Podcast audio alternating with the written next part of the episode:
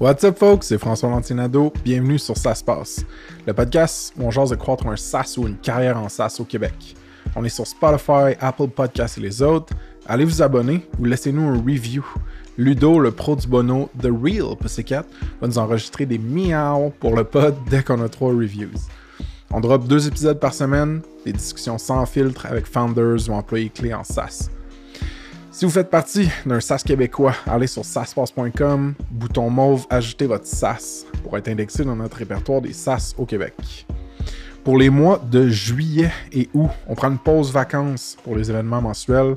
On vous revient en force avec un event Ça se passe à Montréal en septembre. OK, segment commandité pour le pod, la job du mois, ça se passe. Et pour juillet, la job du mois, ça se passe chez Hoodie, une cool startup qui aide les copropriétaires à gérer leur immeuble. Hoodie sont à la recherche de deux développeurs web, front-end ou full stack. Ils ont deux différentes apps SaaS à faire grandir, une croissance forte, puis un dev wizard senior prêt à vous accueillir dans leur team. Si vous ou une personne dans votre réseau avez le profil, cliquez sur le lien job du mois dans les show notes ou allez sur saspace.com slash la job du mois sans tiret. Il y a aussi une entrevue sur la culture de l'entreprise et la nature du poste avec Julien Gobeil-Simard, cofondateur chez Audi. Aujourd'hui sur le pod, je jase avec mon ami Olivier Rousseau, partenaire et directeur chez Spectrum, une boîte de web dev à Québec. On discute de la double vie de la boîte, c'est-à-dire leur chapeau d'agence web, mais aussi d'incubateur et de partenaires stratégiques pour plusieurs startups tech. Oli va raconter comment ils ont découplé Spectrum d'une autre entité pure startups, c'est-à-dire Apollo 13. On regarde aussi comment une stack techno doit évoluer quand tu fais du service client, puis comment la COVID a impacté puis fait évoluer leur forte culture de bureau. Oli nous explique aussi comment Spectrum motive puis rémunère l'équipe, euh, mais au-delà du salaire, avec entre autres le 32 heures semaine puis le nouveau profit sharing annuel qu'ils ont introduit. D'ailleurs, c'est Antoine et moi, on en a parlé dans un épisode juste avant celui-ci. Ensuite, côté SaaS, on montre comment la difficulté est passée plus au niveau go-to-market que développement de produits. Ce qui nous mène dans la nouvelle offre du studio Apollo 13, aka des MVP en no-code pour les startups qui, qui commencent. Finalement, on ouvre sur une potentielle future startup interne chez Spectrum. Ah, puis savez-vous quoi? En passant, euh, je me le permets, Spectrum ont eu leur meilleure année cette année, en 15 ans. Fait qu'un gros cheers à toute la gang. Je serais pas où je suis sans cette belle compagnie. Ah, puis tiens, tant qu'à cheers à François Douville puis au studio Apollo 13. Ça se passe, ben ça se passerait pas ben ben sans lui. Alright, on passe au show. Let's go!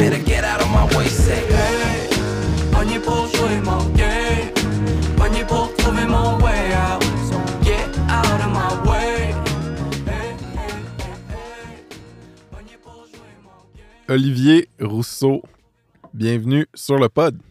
Merci François. Comment ça va? Ça va bien toi? Ça va. J'essaie tout le temps de commencer en me rappelant comment on se connaît. Puis je vais essayer de dire ce que moi je pense. Je pense que le moment où je t'ai rencontré, tu travaillais encore pour une startup de Québec qui s'appelait Cycle Map. C'est Map ou Maps? Cycle Map. Cycle Map. Quelle année c'est genre? Et l'année. euh, et J'ai aucune idée. T'étais plus, euh, je veux dire, t'avais quoi, 21 ans, genre? Ouais, J'étais quand même jeune, euh, fraîchement drop-out de l'université. Peut-être Ah ouais, 2000 t'avais drop out de l'université? Pas encore, mais j'étais proche. Euh, ouais, peut-être 2016, 2017, là, dans ces eaux-là. C'est probablement dans un, dans un événement que tu organisais, genre le Startup Weekend, qu'on s'est vu les premières fois, je pense. Startup Weekend où je pense que c'est. En fait, hier, j'écoutais un, un des podcasts à se passe, puis je me suis fait rappeler dans le podcast que c'était sûrement au Tech Drinks, Ah! euh, possiblement au Tech Drinks de Poca. Ah, Peut-être ah, qu'on s'est ouais, croisés, ouais, en tout cas, ou dans un des Tech Drinks qu'on organisait avec Marc Mercier. et tout. Mais chose certaine, tout ça, c'était avant que tu rentres dans Spectrum. Ouais, un petit peu ce avant. que tu fais aujourd'hui. Fait fais-nous un genre de TLDR de ton parcours, là, genre, tu es un dev, tu es un entrepreneur, comment tu es arrivé à ce que tu fais aujourd'hui? Ouais, moi, je suis un petit peu les deux, mais de moins en moins dev, de plus en plus entrepreneur. J'ai un background de développeur, puis je suis devenu entrepreneur par euh, opportunité, par intérêt.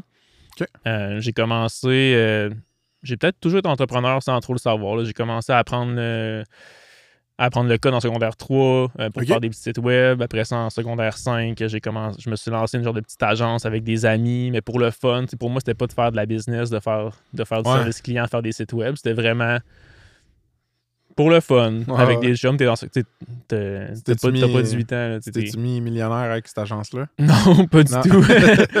c'était vraiment, ben, on faisait 500$ pièces on était content. Ben oui. On apprenait en même temps, c'était le fun. Clairement. Euh, Puis c'est juste après ça, rendu au cégep, j'ai participé à un Startup Weekend, qui est un événement de 54 heures là, où tu builds une business, tu pitches ça le dimanche.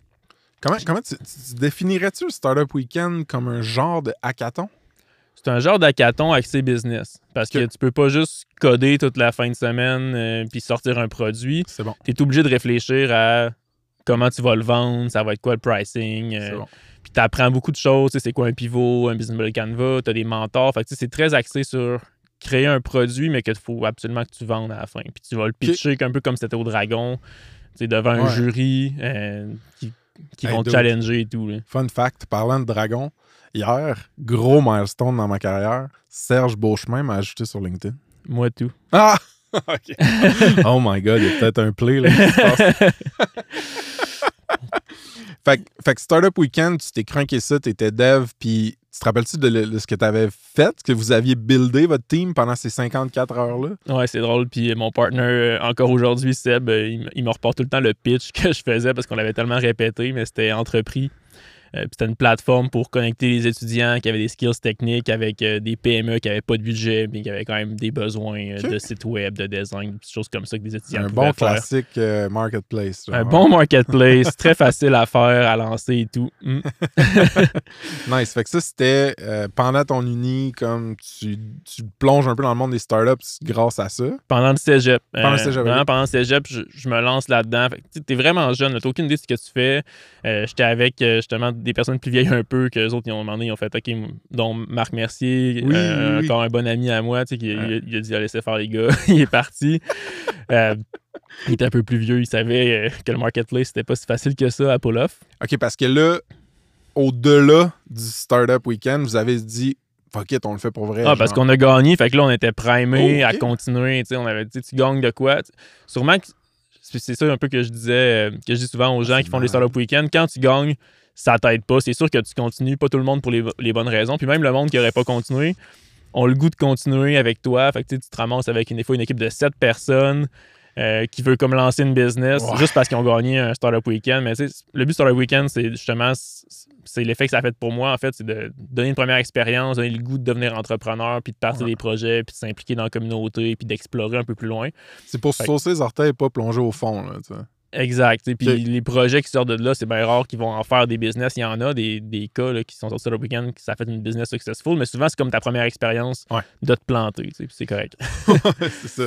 Avec les enjeux pas trop, euh, pas trop élevés, justement, t'es plus jeune. euh, genre, c'est c'est- c'est 54 heures, ça fait quoi, 3 jours, ça? Ouais, c'est du vendredi soir au, Ah, euh, au dimanche soir. là. Nice. Puis là, fait que là, tu découvres l'entrepreneuriat. Puis là, c'est-tu Cycle Map direct après, genre? Qu'est-ce qui se passe? Ben là, j'ai runné un petit peu une couple de projets. euh, tu sais, j'ai- je voulais, je voulais devenir entrepreneur. Fait que j'ai lancé des petits projets un peu sur le side. Euh, je me suis impliqué dans la communauté. On a lancé les Tech Drinks avec Marc Mercier, Charles sans regret.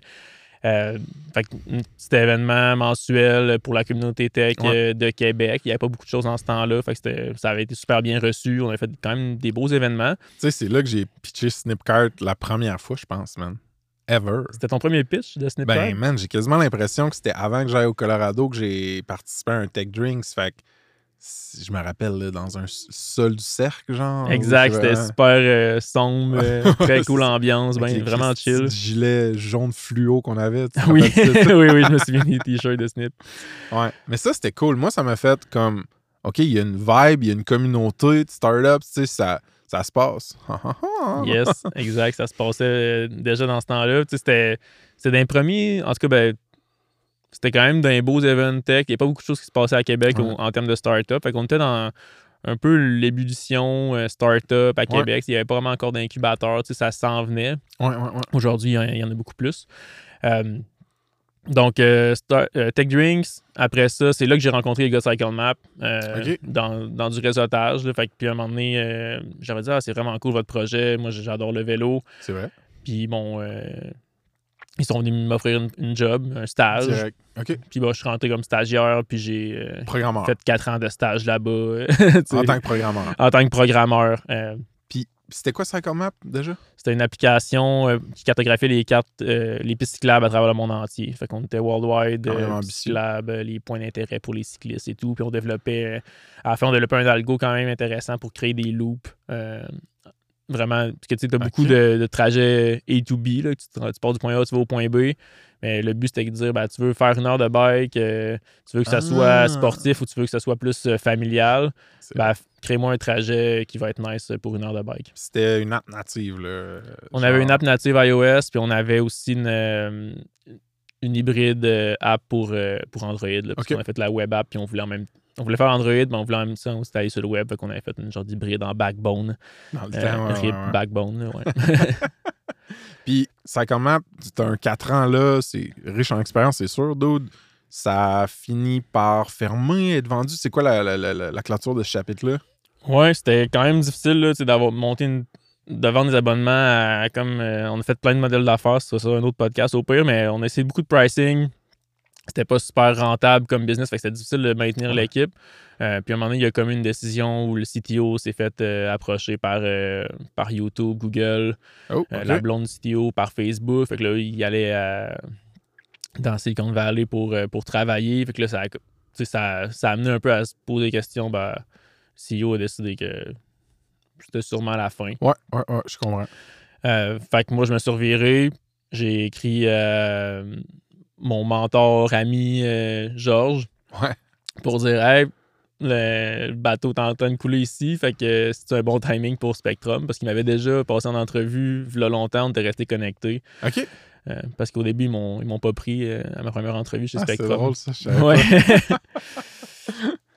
ouais, fait qu'ils m'avaient pas pris parce que je voulais partir en voyage, puis ça fitait pas. Moi, je voulais travailler temps partiel. J'étais vraiment euh, Oh, jeune, c'est les affaires de. Oh, ouais, je sais, je sais exact. j'ai- I've been there. exact. Puis là, ben là, c'était un bon timing. Fait que je suis rentré, euh, moi, puis euh, Seb aussi, qui était, qui était Sébastien chez- Lemieux. Sébastien Lemieux, euh, shout out, qui est aujourd'hui partner dans Spectrum avec moi. Ouais, c'est malade. Puis Spec, mettons en deux, trois lignes, c'est quoi? Spectrum? Spectrum, c'est un studio de développement de produits numériques, plateformes. On fait vraiment du développement pour des clients. C'est du service client. Là, fait que, Ouais. euh, les clients viennent nous voir. Euh, on n'est pas de la consultation. Là, fait que c'est vraiment, ils, ils achètent le service de l'équipe de Spectrum euh, au complet, si on veut. là. On ne fait pas du placement de personnel. Ouais, exact. Euh, c'est vraiment, tu as, un projet technologique, tu veux automatiser tes opérations, tu viens nous voir, on l'analyse, puis on met les- nos cerveaux en marche là, pour t'aider. Puis ces cerveaux-là, là, tu sais, les skills, ça varie de programmation front-end, back-end, euh, euh, design, UI, UX. Euh, y a-tu d'autres comme de. Ou c'est mostly ça, tu sais, la- C'est mostly ça. C'est Ouais. vraiment, tu sais, on fait un petit peu de marketing, beaucoup axé plus sur le SEO et les, les données. Ouais, ok. Mais on n'est pas une agence de communication. là, fait qu'on est, on, on focus sur le produit puis les petites choses qui peuvent t'aider autour, là, mais c'est vraiment le développement de plateforme. Puis dans l'histoire, la, la grande histoire, ça fait combien de temps, Spec? Genre 15 ans? toi? 15 ans cette année, ouais. Ouais, congrats, c'est malade. Euh, dans la grande histoire de Spectrum, il y a eu beaucoup de. une grosse dimension startup. Une dimension, genre, soit vous, Spectrum s'alignait, euh, s'associait avec des startups externes pour les aider, ou carrément en lançait à l'interne. Puis le meilleur exemple de ça, bon, j'ai l'air de, de, de me taper dans le dos aussi, mais c'est Snipcart, right? Yes. Ouais. C'est la meilleure histoire à date. Ouais, à date. Ah, j'aime ça, j'aime ça, dude, j'aime ça. Puis, euh, comment. Moi, je me rappelle un bout où. Parce que, tu sais, pour ceux qui écoutent, si vous avez écouté mon histoire, tout ça d'ailleurs, Snipcart, ça a été longtemps. Au départ, c'était carrément pas une compagnie, c'était dans Spectrum. Ensuite, c'est devenu une compagnie, mais on était encore dans les bureaux de Spectrum. On était embedded, beaucoup dans Spectrum, dans la culture Spectrum. On était tous vraiment proches. Puis moi, je me rappelle d'un moment un peu comme un point névralgique de shit, le monde nous connaisse quasiment plus chez Spectrum pour ce qu'on fait avec les startups que tout ce, talent-là au niveau genre du, du service en, en dev puis en design, tout ça. Tu te rappelles-tu de ce moment-là? T'étais là, right? Ouais, je venais, je venais pratiquement d'arriver euh, chez Spectrum dans ce moment-là de questionnement un peu parce que les clients, des fois, se demandent. tu la PME se demandait si euh, on, on était une agence pour eux ou si on était vraiment juste une agence qui, euh, qui travaille avec les startups, les plus petits, euh, les Ouais. plus petits projets, si on veut. Alors que ben, le gang-pain de Spectrum, c'est c'est la moyenne entreprise, petite Ouais. entreprise. Euh, donc, c'est important que ces gens-là euh, se reconnaissent un peu dans, Ah dans nos services. Euh, donc, il y a eu un moment où on s'est dit, bon, il faut clarifier le message. Euh, on va clarifier parce qu'on avait on a toujours eu un, il y avait un onglet startup sur le site de Spectrum, mais là, c'était pas assez clair. Puis les gens Ouais. nous écrivaient, nous, on avait de la misère à filtrer. Bon, est-ce que tu nous écris parce que tu as entendu parler de Snipcard, de GoSoumission, euh, d'Expertise, des, diff- des différentes startups dans lesquelles on avait on, on était impliqué? Ou est-ce que tu nous écris parce que tu as, un projet, puis tu as un budget aussi Ouais, avec, ou tu veux de l'investissement, puis tu comme tu t'essayes, tu sais? Euh, fait que c'est là qu'on a décidé de créer l'écosystème SPK puis de vraiment nommer le service euh, plus startup Apollo 13. Fait que Ouais. Ça a été décidé là, sur un coin de table, le meilleur nom ever. là, puis le brand, et tout, tout est, Ouais, c'est bien. c'est un- une décision rapide qui a, qui a bien, qui a bien vieilli. Ouais. Apollo 13. Donc, euh, ça a été Apollo 13, ben, c'est pour les startups, c'est notre service. On va t'aider, on va t'accompagner, on sait qu'il n'y a pas de budget, puis on t'approche vraiment de manière euh, différente pour t'amener amener ton produit au monde. Ouais. Euh, puis ben, Spectrum, ça reste du service ben, pour quand tu as un budget, tu as déjà fait tes preuves, tu es une business qui, qui génère déjà des revenus, mais qui veut être meilleur, être on top de son industrie. Ouais, exact. Puis on va, on va en reparler un petit peu plus loin dans le pod, mais justement, Apollo 13, ça a eu sa propre croissance et ses proches- propres changements. Il y a eu, ça a commencé beaucoup comme un programme d'accompagnement de startups, mais avec le marché qui change, tout ça, euh, il y a une nouvelle expertise qui se développe. Puis on va faire un, un petit cliffhanger pour, quote-unquote, le studio Apollo 13. tu sais. Yes. On va pouvoir reparler de ça. Euh, moi, Apollo 13, je, veux juste faire un gros shout-out. J'étais impliqué au départ là, tu sais, dans euh, qu'est-ce que ça va vouloir. Ça va être quoi le positionnement? Qu'est-ce qu'on va communiquer? Ça va être quoi nos tons? Le guide, on a écrit carrément un livre, là, sur genre. si tu me l'imprimais tout, ça pourrait être un livre. Le guide pour Ouais. start-up, c'est encore live, là, si vous voulez aller voir. Euh, qui qu'on va engager pour nous aider avec ça, puis tout, je pense que c'était une super belle approche, tu sais. Puis euh, ça moi, personnellement, j'ai été comme mentor, tu sais. J'étais pas, je renais pas Apollo 13, mais j'étais comme mentor, marketing, produit de temps en temps, puis ça m'a connecté avec tellement des cool personnes que... En tout cas, gros shout-out à, Apollo 13. Fait que là, j'ai le goût qu'on se positionne d'un- point de vue chronologique puis technologique en même temps. Je m'explique. Une agence de développement web, euh, toi puis moi, on le sait, les, technos, ça évolue en fou. Genre, il y a 15 ans, la stack techno qui était utilisée pour créer une, une app ou un logiciel est drastiquement différente qu'aujourd'hui. Mais tu peux pas tout le temps être en train de changer ta stack techno parce que sinon, man, tu, perds la vélocité, de la prédictibilité. c'est tough opérationnellement. Fait que ce que je veux savoir, c'est de ton point de vue, ça ressemble à quoi l'évolution d'une stack techno dans une agence de service, justement? Ouais, faut que tu fasses attention dans une agence pour bien balancer, pour pas rester pris dans le passé avec euh, des vieilles technos, tu sais, puis Ouais. là, ton équipe, ton recrutement, tu, tu deviens pas sexy pour personne. là. Autant pour ton équipe, tu dis, ben là, je vais pas rester ici, on- je, je code encore sur des vieilles affaires.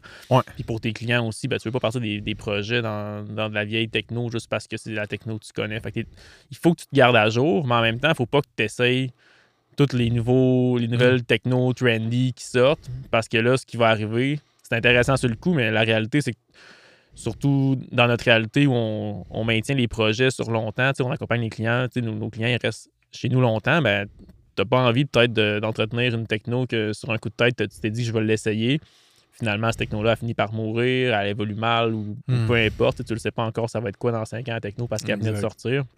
Fait qu'il faut que- quand même que tu fasses attention à, à tes choix d'évolution technologique. Fait que nous autres, on est très méticuleux sur OK, est-ce qu'on essaye euh, telle technologie, sur quel projet on va l'essayer? Dans le, dans le meilleur Ok. des cas, on l'essaye aussi sur des projets internes, comme ça on peut expérimenter euh, Exact. euh, sur nos projets, qu'on le sait, ben, c'est pas trop grave. On, on a fait la décision en équipe, parce que chez nous, quand on essaie une nouvelle techno, là, c'est pas juste un développeur qui dit OK, tel projet, c'est moi qui, qui a le leadership dessus, je prends la techno. On, quand on essaie une nouvelle techno, il faut que tout le monde embarque comme ça. euh, si à un moment donné, ce développeur-là est plus là, la personne qui l'a fait est plus là, ou Ben peu importe, il y a un problème pendant que cette personne est en vacances, mais je veux pas avoir personne qui chiale pour dire Hey, pourquoi c'est en AngularJS, ce projet-là, c'est le seul.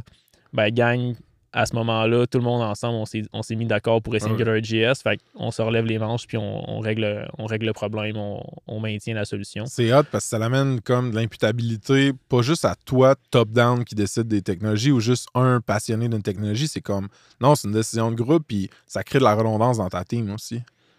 Il y a toujours le fameux, si quelqu'un se fait faire par une bus, faut pas que tout pète, genre. Souvent, c'est le fondateur, mais ça peut être ça dans une agence si t'as un gros client qui a une tech spécifique, que si lui est plus là, personne d'autre connaît la tech, euh, ça marche pas, là. C'est dangereux pour tout le monde. C'est dangereux pour tout le monde. Autant pour l'agence qui est plus capable d'offrir le service, pas capable d'offrir un, Ouais. un support de qualité à ton client, mais pour le client aussi. Là, lui, le client, puis le client, lui, il est peut-être un peu clueless que. C'est ça qui se passe. Il est hein. comme à une personne près que tout pogne en feu, là, Mais, fait que ça, on veut, ça, ça, tu veux pas ça. Donc, tu veux avoir justement des. T'es obligé de converger tes techs quand même. Donc, ça, c'est important. là. je, je me demande, tu sais, je pense qu'un conseil qu'on pourrait donner au monde, soit qui c'est des freelancers, qui ont des agences ou, ou qui expérimentent dans leur SaaS, c'est genre, tu sais, si tu veux essayer une nouvelle stack, là, peut-être que c'est un hackathon, un startup weekend, un projet de week-end que toi tu tapes pour une feature spécifique expérimentale. Mais avant de rentrer ça dans le core de ton code base, tes opérations, profite de ces moments plus exploratoires-là, tu sais. Vraiment. Puis moi, je l'ai vu, la stack évoluer chez, chez, chez Spectrum, puis j'ai trouvé ça super intéressant, justement. Il y a comme un... faut que tu sois conservateur, mais ouvert vers le futur pour que ça, que ça scale bien. Euh, Qu'est-ce que... Ce qui est intéressant, c'est que, dans le fond, le type de client que vous avez eu Spectrum avec les années, entre autres à cause de votre exposition aux startups, ça a été des clients différents, tu sais. Puis moi, ce que je veux, je veux savoir, c'est pour toi qui est... Bon, t'es président, là, c'est quoi ton titre sur LinkedIn? Mon stick sur LinkedIn, c'est directeur et associé. Directeur et associé. Bon. Ben, qu'est-ce qui change quand tu sers un client qui est petite ou moyenne entreprise, tu y build une app, versus tu sers un client qui est basically un founder SaaS, tu sais, ou un, un founder d'une startup? Comment ton rôle change, genre toi ou ta team, tu sais? Mais le rôle change, change pas beaucoup parce que nos, nos clients, nos, nos clients, tu sais, comme, nos, comme les startups, même les, même les startups dans lesquelles on a investi, ben on, on est là pour builder une relation. On, on a Ouais. du service, on build une relation. Fait que le, le jour 1, ben, c'est la première impression, puis ben, faut, faut apprendre à se connaître. Euh, je- je- je- on est là en mode un peu pitch pour se, mettre se mettre de l'avant, montrer c'est quoi nos valeurs, montrer qu'on est une team humaine, euh, no bullshit. Ouais. Euh, Ouais, ouais, ouais. on travaille agile, itératif, c'est, c'est- comment est-ce qu'on fonctionne. Fait qu'on fait, on fait un peu notre présentation euh, là-dessus, mais c'est la même chose pour, les, pour la startup ou pour le- la grande entreprise, là, parce que on- c'est une relation qu'on veut bâtir avec nos clients, mais avec la startup aussi. C'est sûr que quand c'est une business qu'on investit, ben, j'ai l'impression que c'est les. c'est le- Explique ce que tu veux dire par une business dans laquelle on investit. parce que à travers le temps, y, il y a des clients où on est fournisseur de services, il y a des startups euh, qui sont clients aussi euh, qui- qui- où on est fournisseur de services, mais il y a aussi des startups où on va investir euh, de l'argent, du temps, de l'expertise Ouais. dans la compagnie pour devenir bon. un genre de d'investisseur technique, si on, si on veut. C'est comme un, un early investor, un partenaire techno, tu sais. Ouais, on est vraiment un partenaire techno. Ouais. Souvent, c'est des business, justement, ils n'ont pas de team techno, puis on devient cette team techno-là. Puis au lieu d'être juste un fournisseur de services, bon, si on a une bonne, une bonne complicité avec, avec l'équipe entrepreneuriale en place, ben, on investit dedans, euh, comme avec les Puis- gars de Lexia, Four Waves et tout. Ce qui, ce qui m'intrigue, dude, c'est... Je sais qu'en startups, il y a des choses qui bougent rapidement. Souvent, les fondateurs veulent que ça bouge rapidement. Ou des fois, il y a des pivots. Fait qu'il y a des choses qui changent beaucoup, genre, du jour au lendemain. Est-ce que ces dynamiques-là un peu plus chaotiques, tu, le, tu prends des hits dans tes opérations, toi, ça change-tu beaucoup de quoi pour toi? Ou les startups que tu es exposé, il n'y en avait pas tant de cette notice de chaos-là, genre? C'est souvent ceux qui vont faire affaire avec nous sont quand même à un point où ils génèrent des ventes. Ouais, c'est ça. Ils savent un peu où ils s'en vont, ils connaissent leur marché. Fait Early a- product market fit, peut-être? Ou... Ouais, c'est ça. Fait que c'est pas trop. Il y, a- il y a moins de changements qui, qui fait mal. Par contre, il y, en, il y en a quand même des, des startups très early où tu es en train de bâtir un produit sur des hypothèses. Là, ça peut faire mal tu sais, au niveau Ouais. du développement parce que je veux pas, nous, on est rodés pour bâtir des systèmes pour qu'ils soient là pendant longtemps. Ouais. Ouais. Fait que tu le bâtis d'une- tu le bâtis de manière durable, ça prend des fois plus de temps. Ouais. Tu n'es pas en train de bâtir de quoi le plus rapidement possible nécessairement. Fait que Ouais. il y a des coûts clairement à changer d'idée ou à faire une. euh, apprendre quelque chose parce que tu l'as mis en production ou ton, Ouais. ton marché te réagi d'une manière X, puis là, tu veux, tu veux changer de cap, mais là, tu es en train de partir euh, à gauche, puis il faut que tu ailles à droite. Il y a des coûts en développement, puis ça, c'est plus difficile pour les startups, surtout quand, quand tu es rodé pour bâtir de quoi qui dure longtemps. Tu l'as pas nécessairement bâti pour. euh, Puis là, le, le monde qui écoute, là, les 30 dernières secondes, là, mettez une pin là-dedans. là, parce que moi, ce que je- la, la meilleure réponse à comment, autant pour une startup que pour un fournisseur de services, tu peux avoir une offre qui, qui épouse cette malléabilité-là, puis ce chaos-là de. euh, tu es en mode MVP, tu es avant Product Market Fit. Ben, la meilleure offre pour ça, c'est ce que- vous êtes en train de builder avec le studio Apollo 13. Fait Exactement. on va pouvoir, on va pouvoir en, en- en parler pas mal plus. Euh, mais juste savoir avant ça, moi, moi j'ai été, comme, comme je disais, euh, embedded beaucoup dans, euh, dans Spectrum. Via, via Snipcart, là, on était là, puis j'ai vécu les, golden days de genre, on n'était pas trop beaucoup. Tout le monde se pointait tout le temps au bureau. Euh, Il y avait plein d'insides. Ça gamait. Des fois, on sortait ensemble le soir. Il y avait des activités de sport, beaucoup qui s'organisaient. Puis, tu sais, la camaraderie, la, quantité de fun que j'ai eu dans les bureaux de Spectrum euh, en étant chez Snipcart, c'est incroyable. Puis, je sais que c'était beaucoup, beaucoup ancré dans le monde physique, puis ce, ce hub-là du bureau Spectrum, tu en ville. Comment que la COVID, ça, ça a joué là-dessus, tu sais? Ça a eu quand même un, un gros impact. Euh, beaucoup de plus de peur que de mal, je dirais. Mhm. Mais il a- comme, comme Ouais. tu dis, il y, avait, il y avait une grosse culture forte de la présence au bureau. Puis tu sais, on était remote friendly, mais les gens aimaient pas ça rester à la maison puis travailler à la maison. Tu sais, pré-COVID, euh, Ouais. c'était, beaucoup ça. Mais chez nous particulièrement, c'est les gens, ils, ils sentaient qu'il y avait comme euh, un petit missing out. Euh, Ouais, s'ils venaient pas cette journée-là au bureau, il allait manquer l'inside of the day. tu sais. Fait que les gens, les gens étaient au bureau, puis le fun se faisait là. L'équipe bâtissait des relations personnelles dans le, dans le cadre professionnel de la job. puis ça faisait une équipe très, très soudée, très, Mm. très forte parce Ouais. que tout le monde était amis, euh, chumé, c'était très famille comme, comme ambiance. Puis ça, ça avait un, bo- un bon impact sur la performance parce qu'après ça, ben, dans le professionnel aussi, Ouais. euh, tout le monde était soudé puis s'entraidait parce qu'il y avait ce côté personnel-là qui s'était développé au bureau. Ouais. Fait que, euh, la COVID, ben moi, j'ai eu un stress à dire est-ce qu'on va perdre cette, cette partie-là? Puis oui, c'était difficile au début. L'avantage qu'on avait, c'est que euh, il y avait un bon backlog d'inside. Fait que, même, même si on pouvait plus se voir, ben, sur Slack, on, drôlement, on continuait à avoir du fun. C'est sûr que c'était pas Mhm. le même fun, mais on, je veux pas, on était obligé d'être chez nous. Ouais, fait, ouais. c'était, fait que c'était un petit peu ça. Par contre, pour les nouveaux qui, qui entraient pendant la COVID, qui n'avaient pas nécessairement bâti ces relations personnelles-là, je sentais que à long terme, là, ça allait, il, allait, il allait manquer quelque chose. Là, il allait manquer Ouais. de se voir en personne pour bâtir des insides puis apprendre à se connaître pour de vrai. Parce que veux, veux pas, à distance, ben, tu es plus transactionnel dans tes échanges. Fait que tu, prends moins le temps un petit peu d'apprendre à te connaître puis de jaser de, de sujets qui sont autres que la job. Ouais, fait que ça puis fait il y a comme une osmose de, tu sais, tu dis tout l'héritage culturel, les jokes qui scalent dans le temps, ou les personnages, ou les histoires sur une personne. C'était un peu weird d'arriver dans Slack puis de faire comme, starter un thread puis dire, hey, de quoi vous parlez? Tu sais, il y a personne qui Ouais, va ouais. faire ça, genre, alors que dans la vraie vie, c'est comme, ça se fait organiquement, genre, le, le monde te l'explique en, en fast-forward, ou genre, t'en entends plus parler, tu sais. Ah, tu vois dans sa face que la personne ne comprend pas la joke parce que. Ouais, fait que tu l'inclus, tu l'amènes, tu sais, sur Slack, tu peux pas faire ça. Mais c'est arrivé que des fois, il y a du monde slide d'un DM. C'est quoi ça? genre? Ah, Puis tu fais comme, euh, ouais, ouais, je vais t'expliquer genre, pourquoi il dit ça. Je vais te faire signer un NDA. Mais- fait, que- fait que là, vous avez passé à travers la COVID, puis est-ce que vous avez passé euh, unscathed, c'est le mot en anglais, euh, sans, sans, euh, sans dommage? Est-ce que vous avez passé à travers ça sans dommage au niveau de l'équipe ou vous avez perdu des personnes, vous en avez engagé quand ça? Ça n'a vraiment pas été trop pire. On a eu quelques euh, mouvements dans, dans l'équipe, mais rien, rien de majeur, puis rien qui est vraiment dû, à, à, à mon avis, à trop ce champ. Tout le monde a été un petit peu brassé par la COVID. Il y a eu du mouvement partout, mais on n'a rien eu de, de spécial de notre côté. Puis je pense qu'une des, une des relations qui, qui est restée forte, puis même qui s'est.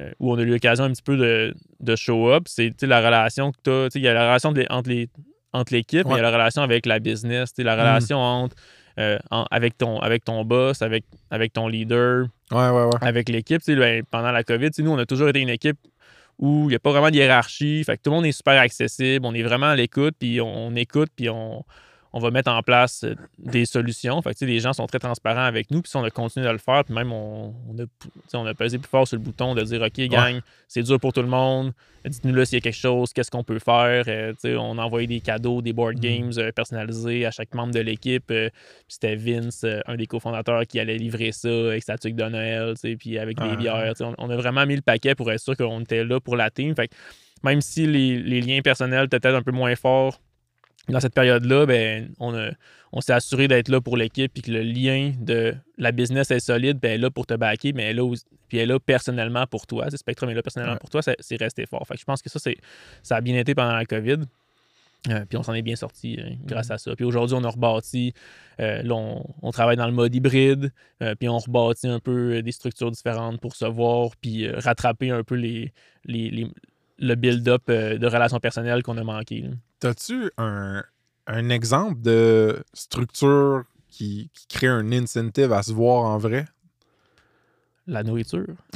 c'est ça? hein? Mais oui, ça, c'est un point qu'on a- qui fonctionne bien. Euh, Il y, a- il y a eu un moment euh, dans Spectrum où tout le monde me disait un peu en one-on-one Ah, on s'ennuie de, la- de la vibe du bureau. euh, Ouais. je veux, tout le monde me disait Je veux revenir au bureau, mais personne venait ou venait une fois, mais ça ne revenait pas. Ouais. Mais ça, c'était parce que des fois, ça arrivait pas tout le monde en même temps. Puis tu venais une journée, il y avait juste moi. F ou la poule, man. Exact. On en a parlé offline dans ce temps-là, je me rappelle, on était comme Chris, comment qu'on fait pour dire au monde, tu sais, générer ça, ce, ce trafic-là. Ben, pour ceux qui se posent la question, moi, le, le secret, ça a été la bouffe. J'ai dit, OK, tout le monde tout le monde me dit ça en one-on-one. Est-ce qu'on se dit que le mercredi, on, on va au bureau puis je paye le lunch? Hmm. Euh, même chose le vendredi où on, paye- on allait déjà tout le monde ensemble au resto. Fait que les- ces deux journées-là, c'est pas obligatoire. C'est pas une règle. On, a- on déteste les règles et, la- et les politiques euh, chez nous. Mais c'est un genre de pacte euh, d'équipe. Fait que ça, ça fonctionne. là. Les gens viennent le mercredi, le vendredi. Tu sais, si t'es pas là, c'est pas grave. Là, mais tu le sais que c'est ces journées-là que les gens se sont dit qu'ils se déplaçaient au bureau. Puis le- fait d'avoir ces deux journées-là d'ancrage, les gens, ça les encourage à venir aussi les autres jours de la semaine. Puis ça a très bien fonctionné pour ramener euh, une culture que les gens ont le goût de venir. Pas parce qu'ils sont obligés, mais parce qu'ils ont, ils ont le goût de se voir. Puis là, aujourd'hui, t'assumes plus cette définition-là de on est en mode hybride. Tout à fait. Fait que, Ouais. Chez nous, les gens travaillent, ont toujours travaillé du genre de 32 heures semaine qui était splitté sur 5 jours. Maintenant, tu peux le faire vraiment comme tu veux euh, dans ta semaine. Ok. là. Fait qu'il y en a maintenant qui sont sur 4 jours, euh, qui vont le faire, a qui le font sur 6 jours. Hmm. Euh, mais les gens savent qu'ils peuvent venir au bureau. Ben, ils peuvent venir au bureau quand ils veulent, mais les mercredis et les vendredis, c'est là qu'ils peuvent voir leurs collègues puis avoir du fun. Fait que- Puis avez-vous augmenté le nombre d'activités para-entreprises, là, genre extra-entreprises, genre, je sais pas, le sport ou les, les parties ou les activités sociales? Avez-vous augmenté le nombre de ça ou c'est pas mal resté similaire? Ouais, on l'a, on l'a augmenté. On, a- on est donné comme une petite tape dans le dos parce que, tu sais, avant ça, il y avait comme beaucoup de. Tout le monde est au bureau, puis là, bon, hey, on va-tu faire ça après le bureau? On va prendre une bière dans un Ouais. bar. Fait que ça se faisait comme vraiment très organiquement. Fait que là, on a comme un Ouais. mis un petit peu d'artificiel là-dessus. On s'est dit, hey, une fois par mois, ce serait cool de sortir et puis de faire une activité. Mais là, j'ai pas envie de créer un club social ou de moi de m'en occuper. Fait que j'ai dit, checker, on- je je vais mettre un, un Google Sheet ici, mettez votre nom, un mois par un, chaque, un mois, un nom par mois, puis après ça, ben, tu es la personne responsable de l'activité, tu décides ce qu'on fait. Puis le fait de, se- puis le fait de recréer ça, euh, plus d'activités une fois par mois comme ça, ben, ça a fait que les gens, après l'activité, si je le vois, il y a, un- y a une Mm. énergie, puis les gens ils viennent plus au bureau parce que, je sais pas, ça, ça Mm. fonctionne bien. là. Puis aujourd'hui, tu sais, on, on en parlait un peu offline avant de commencer le pod. Ça a été, ça a été une excellente année pour Spectrum. Ouais, exact. Que, de best one yet. Ouais, c'est malade. Congrats, man. Je suis trop content pour vous autres. Puis je pense que cette super belle année-là, ça t'a. Puis tu sais, avoir passé à travers la COVID, tout ça, ça t'a. En tant que leader, puis tu sais, tu- tu- faut que tu t'occupes de la vision. Oui, t'es dans les ops, mais où c'est que ça s'en va, cette, cette bike-là, cette, cette agence-là? Euh, T'as pris une décision que tu m'as parlé offline vraiment cool. J'aimerais ça qu'on en parle sur le pod aussi. là. Ouais, j'étais j'étais assez fier cette année. Euh, v'là quelques semaines, là, j'ai annoncé à l'équipe euh, que je mettais en place quelque chose que j'avais déjà parlé souvent, qui est un profit share euh, pour les employés. Fait que mon objectif, c'est de redistribuer le succès de l'entreprise aux employés. Puis je voulais beaucoup, j'ai exploré beaucoup de structures là, pour faire ça. là. Euh, Genre? genre, j'avais cette vision-là, puis à un moment donné, j'ai entendu parler d'une CTA, coop de travailleurs actionnaires. Puis là, j'ai j'ai creusé un petit peu sur ce sujet-là, puisque c'est c'est un modèle qui a été créé pour euh, faciliter la- le rachat d'une entreprise par les employés. Euh, fait que j'ai regardé un peu comment si ça pouvait s'adapter à mon modèle, de dire OK, ouais, je veux un certain pourcentage que je veux donner à mes employés. Ça Mm. pourrait être la coop qui est là, puis tous les employés sont dans la coop. Fait que ça semblait intéressant. Par contre, il y avait vraiment beaucoup de coûts administratifs, de maintien mis en place. Puis il y avait quelques règles euh, qui fonctionnaient pas comme je voulais, puis qui étaient comme imbriquées dans, dans ce modèle de coop-là. Il y avait aussi des super de bonnes règles euh, que je trouvais intéressantes. Puis j'étais comme crime, c'est exactement ça ma vision Genre, genre, je veux récompenser les gens qui ont été là pendant l'année puis qui ont contribué au, à la bonne année de Spectrum, au Ouais. succès de l'agence pendant cette année-là parce qu'on a fait du bon travail. Fait que tout le monde, euh, tout le monde qui était là, tout le monde ensemble, on se partage une, une partie des profits. Fait qu'il y avait, il y avait une, il y a- une il y avait règle une de mécanique pour ouais, ça, mais il y avait aussi une mécanique très importante pour nous parce que ça, on n'est pas une agence où euh, l'objectif, c'est nécessairement de faire la meilleure année à chaque année. L'objectif, on investit beaucoup dans le long terme, justement, avec les startups. On investit dans des business.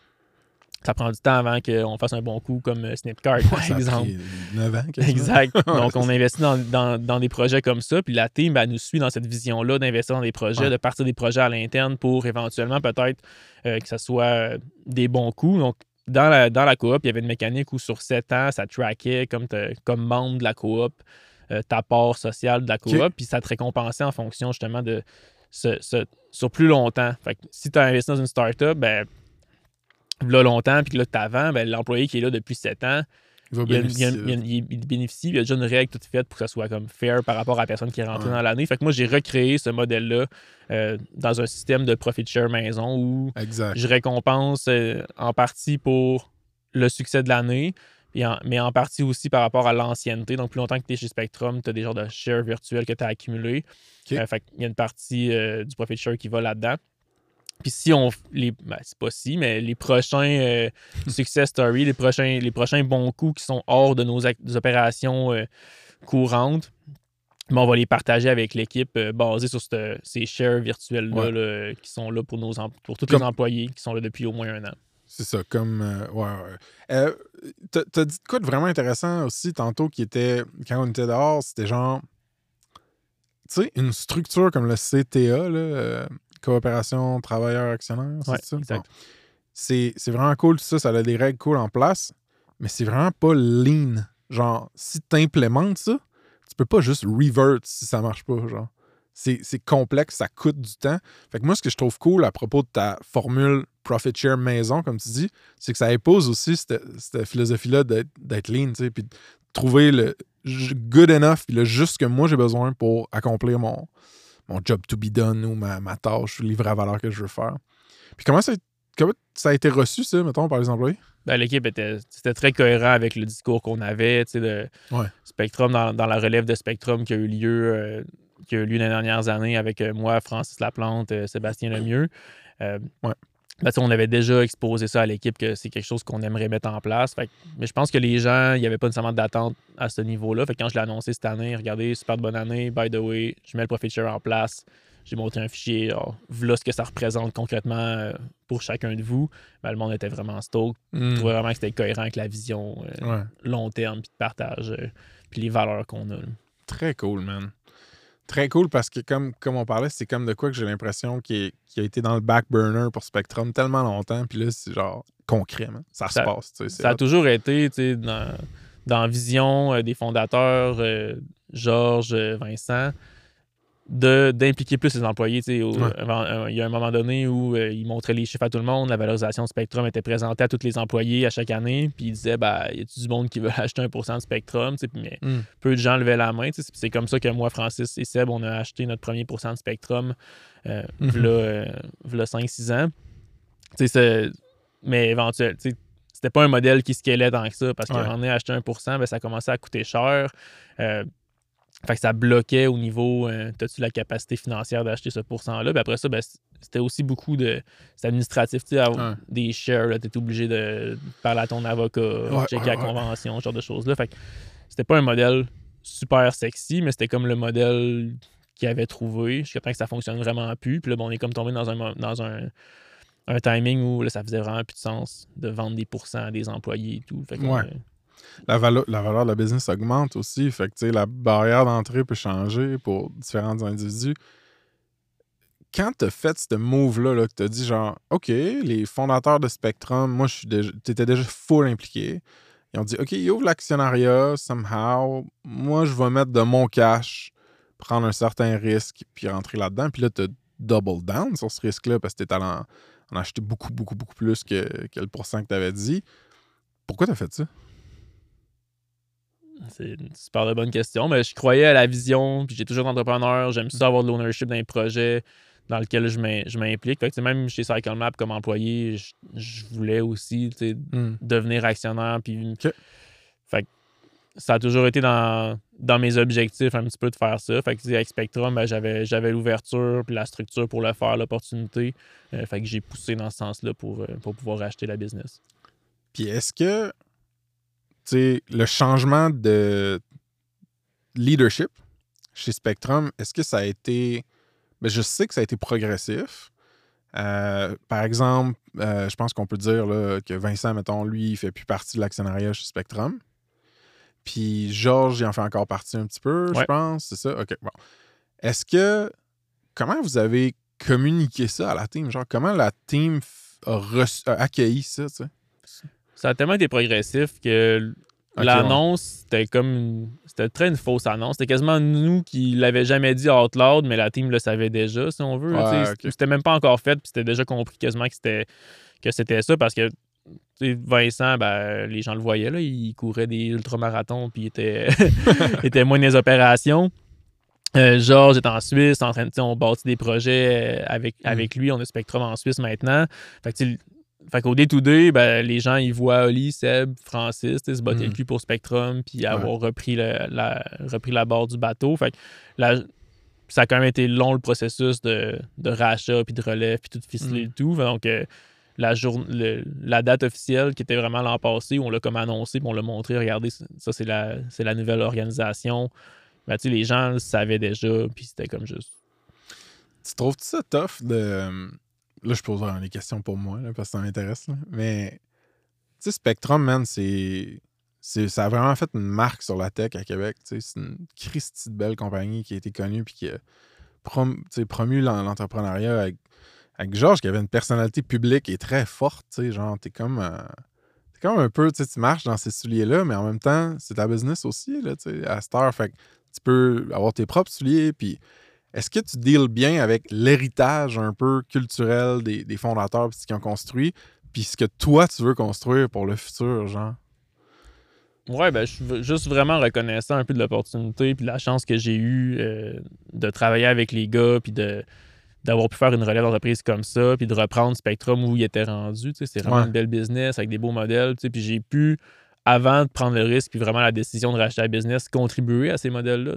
Bâtir Ap- Apollo 13 avec les gars, euh, participer à différents investissements de start-up qu'on a fait, changer les processus à l'interne, puis restructurer aussi la business. à l'in- tu sais, J'ai comme Développer une confiance, je pense. développé une confiance, puis je le savais que c'est ce que je voulais faire, euh, racheter la ouais. business rendue là. Fait qu'après ça, mais oui, il y a quand même une espèce de crime. euh, il y a comme la barre est haute, puis je veux continuer à la pousser, mais je suis assez grand pour la pousser plus haut. Je sais Mm. pas si l'analogie est bonne, mais. euh, Ah, c'est correct, d'eau d'Antoine, il fait pire analogie. T'inquiète pas, man. Fait que oui, il y a une, il y a une certaine, euh, une certaine pression, un, certain challenge, mais en ce moment, on est en train de bâtir euh, le studio avec Apollo, puis je- Mm. je, fais, je fais mes propres trucs aussi dans, dans Ouais. la vision euh, de Spectrum. Puis il y a- il y, a encore beaucoup à bâtir, c'est juste de voir. Puis Georges, t'es t'es encore proche de Georges. Georges, on se parle encore euh, très souvent. Euh, on, on travaille encore ensemble. Il est encore actionnaire dans le business. Euh, on est encore actionnaire aussi Mm. euh, avec la business en Suisse. C'est comme une, c'est deux compagnies, mais c'est sous un même chapeau. là. donc, on, Ouais, ouais, ouais, ouais. on collabore au day-to-day. Nos équipes collaborent aussi. Là, qui est vraiment...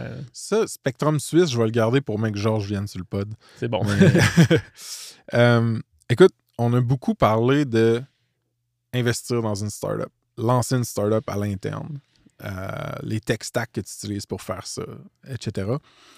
La question que j'ai pour toi, c'est as-tu l'impression qu'aujourd'hui, avec l'état des choses là, en termes de tous les outils disponibles, c'est plus facile que jamais de lancer un SaaS ou pas? Ben oui, c'est plus facile que jamais. On- La production, tout ce qui est produit, là, euh, Ouais. Georges le disait souvent, moi je le dis souvent aussi, tu sais, le... avant ça, c'était difficile de produire de quoi. Autant physique que numérique. Euh, Ouais. C'était difficile avant. Puis après ça, mais le, le marketing, c'était facile. C'était la, la Ouais, c'est- partie ouais, où tu le mettais sur la tablette, tu le mettais sur le Play Store, tu étais le premier, pouf, ça partait. sais. Mhm. Maintenant, partout, c'est crowded. Fait que c'est le marketing qui est rendu difficile de produire. C'est de plus en plus facile. Puis on est vraiment sur un, un pivot euh, Mm. à ce niveau-là, je pense, de production de logiciels où on, on l'a vu avec les sites web. Les sites web avant Ouais. ça, c'était quand même difficile de faire son site web. Il fallait une, une expertise. là. Depuis quelques années, euh, tu veux faire un site web. Il y a plein, plein d'outils euh, pour faire euh, toi-même ton site web. Pas besoin d'un développeur. Exact. Euh, puis là, ben, on est en train d'aller vers. Tu veux te faire une app, euh, puis de moins en moins, tu pourrais avoir besoin d'un développeur. Puis je parle pas des apps complexes, puis des gros systèmes, puis avec de la sécurité, puis tout doit être on-premise. Il y, a y y quand même des, des use cases, inquiétez-vous pas, les développeurs, là, vous ne manquerez pas de job. Euh, mais il y a des, des petits projets applicatifs avec des logiques que là, c'est rendu possible de le faire Sans écrire le code. sans écrire de code, avec le no-code, low-code. Euh, puis on n'a pas encore euh, mentionné l'AI dans le podcast. Je pense que c'est un incontournable à chaque, euh, à chaque épisode. Mais Ouais. l'AI vient euh, Booster ça. booster ça. de- Puis ça va. Puis là, on ne sait pas encore exactement le potentiel, ça arrête tout, mais on le voit là, que ça s'en vient de, de développer des apps avec, euh, grâce à l'AI aussi. Parce que au niveau. Hmm. Ça a été quoi? Parle-moi du, pivot un peu. là. On va, on va rentrer là-dedans puis ça va expliquer ce qu'on veut dire par tout ça. C'est Studio Apollo 13, c'est quoi? C'est quoi la prémisse? Pourquoi qu'on fait pourquoi Ouais. fait ça? Le studio Apollo 13, c'est venu un petit peu de ce que j'ai mentionné plus tôt dans le podcast, de la difficulté pour les, les projets là où il y avait beaucoup de changements rapides.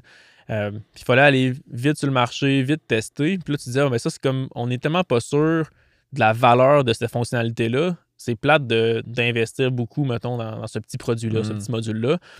Euh, puis quand c'est un nouveau pro- quand c'est un MVP, puis c'est carrément ça le produit, ben, tu te dis, OK, moi, j'investis dessus tout ce temps-là de développement puis d'expertise pour, pour ça qui va peut-être changer quatre fois avant de vraiment trouver la bonne? Ouais. Euh, puis là, ben, avec Spectrum, on- nous, on est habitué de bâtir des, des produits qui sont là pour durer longtemps. Fait que notre manière de travailler puis de réfléchir, des fois, s'adaptait mal à une startup.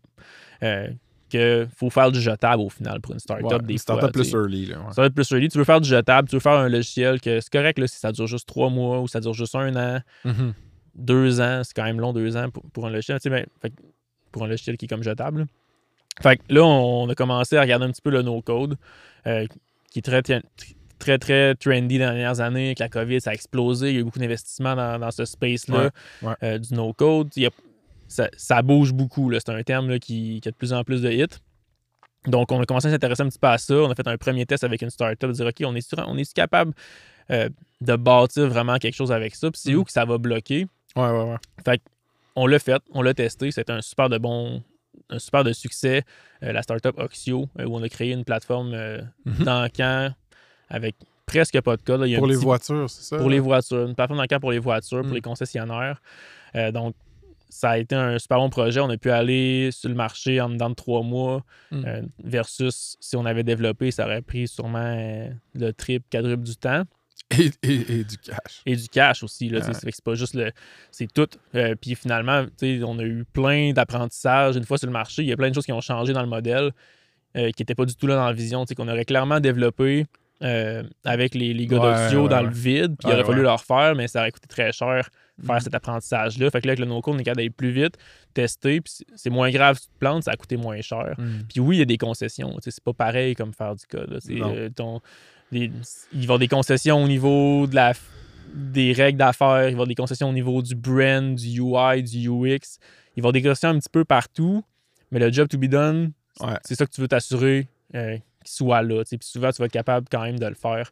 Il faut juste bien réfléchir quel outil tu vas prendre et tout. Puis c'est là qu'on est juste un expert, en, des experts même en no-code pour, euh, pour bâtir ça. là. Puis le studio Apollo 13, c'est ça l'offering. C'est de dire, OK, Spectrum, on est habitué à faire des, à faire des produits numériques long terme, mais là, avec le studio Apollo 13, tu veux faire des MVP, tu veux tester, Ouais. euh, tu veux in- innover un truc puis, puis le mettre sur le marché rapidement, ben, viens nous voir, on va trouver des solutions pour bâtir ce petit produit-là euh, rapidement avec un budget qui est vraiment, vraiment Plus- legit. C'est ça. Puis l'affaire aussi que je dis aux entrepreneurs, que je commence à changer dans mon discours, c'est oui, oui, là, c'est correct que ton. Tu sais, la, la- la- vieille quote là, de. Je pense que c'était Reed Hoffman de si t'es pas honteux ou gêné de ton premier MVP, ça veut dire que t'as trop mis de temps dedans ou je sais pas quoi.